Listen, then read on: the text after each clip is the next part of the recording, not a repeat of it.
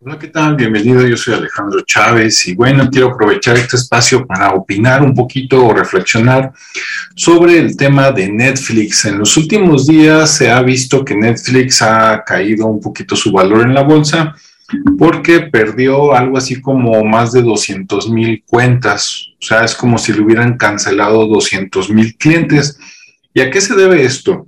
Bueno, las razones son muchas en algunos lugares solo dicen, ah, es una o es dos, pero yo te voy a dar cuatro razones por las que creo, por las que Netflix bajó. ¿Sí? La primera, y que la han comentado otras personas en otros canales, es que como se agregó al bloqueo de Rusia, bueno, pues allá hay muchos millones de rusos, entonces al cancelarles el servicio, pues obviamente la gente ya no te va a pagar porque les cortaste el Netflix, entonces de ahí muy mala decisión. Pero bueno, quieren hacerle el, paro a, a Biden, ¿verdad? y Biden alborota a la OTAN para que no digan que él es el malo, ah, no, vámonos en bola, ¿verdad? Me llevo a todos para que no somos machos, pero somos muchos, y pues ahí están las consecuencias por andar afectando a Rusia y a Ucrania, que mejor se arreglen solos, que dices, no, es que uno es más grande que el otro. Bueno, entonces que negocien la, rendición o la colaboración y listo, ¿sí? El mundo sigue. Bueno, entonces esa es una razón que nada más con esa es suficiente para que los números de Netflix se vayan hacia abajo porque Rusia es un país muy grande. Segundo, Contenido de género apoyado por George Soros. Me acabo de enterar viendo otros videos que Netflix se creó gracias al apoyo económico de George Soros. Este hombre muy odiado por muchos en todo el mundo porque a donde llega le mete lana, desestabiliza la economía y se apodera de todo. Él es uno de los principales eh, apoyadores, por decirlo así, de que eh, veamos tanta porquería en el cine, por ejemplo, que veas que salen homosexuales hombres este, con escenas sexuales, eh, homosexuales mujeres con escenas sexuales, bisexuales con escenas sexuales, ¿no?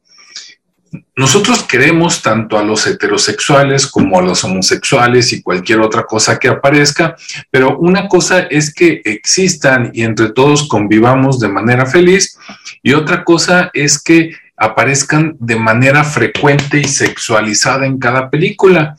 En Netflix, todas las películas que son financiadas por ellos mismos de Netflix, sobre todo las series, cuando mucho vas en el capítulo 2 o 3 y ya, ya estás viendo ahí casi, casi relaciones, ¿sí? Este, fuera, fuera ropa, nos abrazamos, nos besamos tú y yo, o te agarro algo, o tú me agarras algo, y pues de qué se trata, ¿no?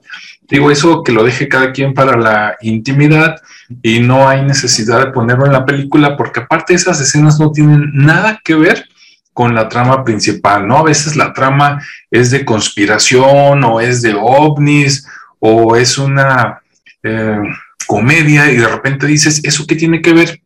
Si tú quitas esa escena, de todas maneras te quedas con la trama principal, entonces nada que ver, ¿no? Y ya cuando me enterré que, detrás el que le mete lana o el que le metió lana a Netflix es George Soros, pues, oh, pues ya con razón, ¿sí? Viejo degenerado. Bueno, segunda razón, porque la gente se enfada al principio, ¡Ah! ya viste, es novedad y que esto y que el otro, pero ya cuando ves que dices, oye, es como si vieras la misma película con todas las películas, ¿no? Este, entonces, pues no. Bien, tercera razón, la competencia en redes sociales. No sé si te ha pasado, pero de repente si tú eres este súper fanático de Netflix, resulta que al mes de usarlo ya viste todo lo que había bueno de ver y todo lo demás dices, no, esta no está buena, esta no está buena, este documental ya lo quitaron. Entonces, ¿qué haces? Pues mejor te vas a YouTube, te vas a Odyssey, te vas a Rumble o te vas a Twitch o a otras plataformas donde inclusive puedes interactuar en vivo con los youtubers, con los influencers y a veces este, pues es mejor, ¿no? Es más divertido o por lo menos es más nutritivo para el cerebro. Esa es la tercera razón que yo pongo.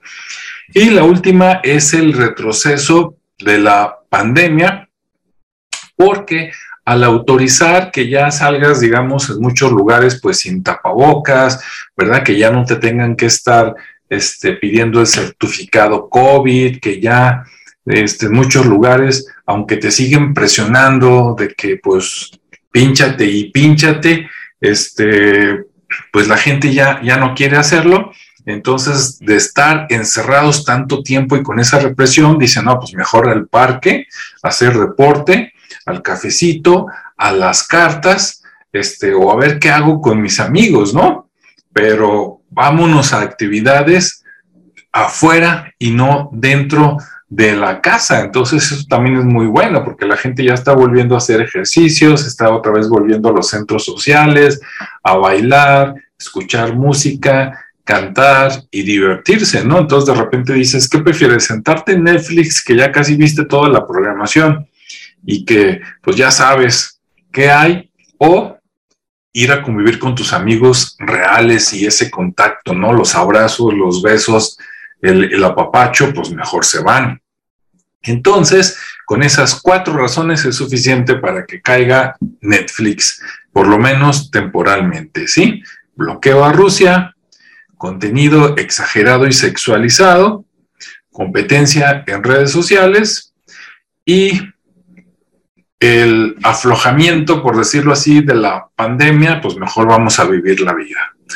Bueno, esas son mis opiniones. Déjame tus comentarios para saber si coincides con algunas de ellas o dices este cuate está loco, ¿no? Que tengas buen día, buena tarde, buena noche. Nos vemos o nos escuchamos en el siguiente espacio. Hasta luego.